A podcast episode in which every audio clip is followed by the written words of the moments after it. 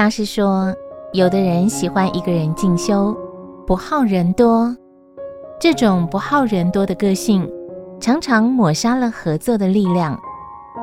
经云：佛法要在众生身上求，没有众生，只要一个人，如何有佛法？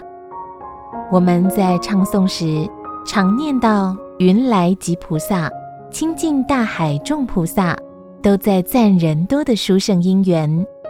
弥陀经上也提到。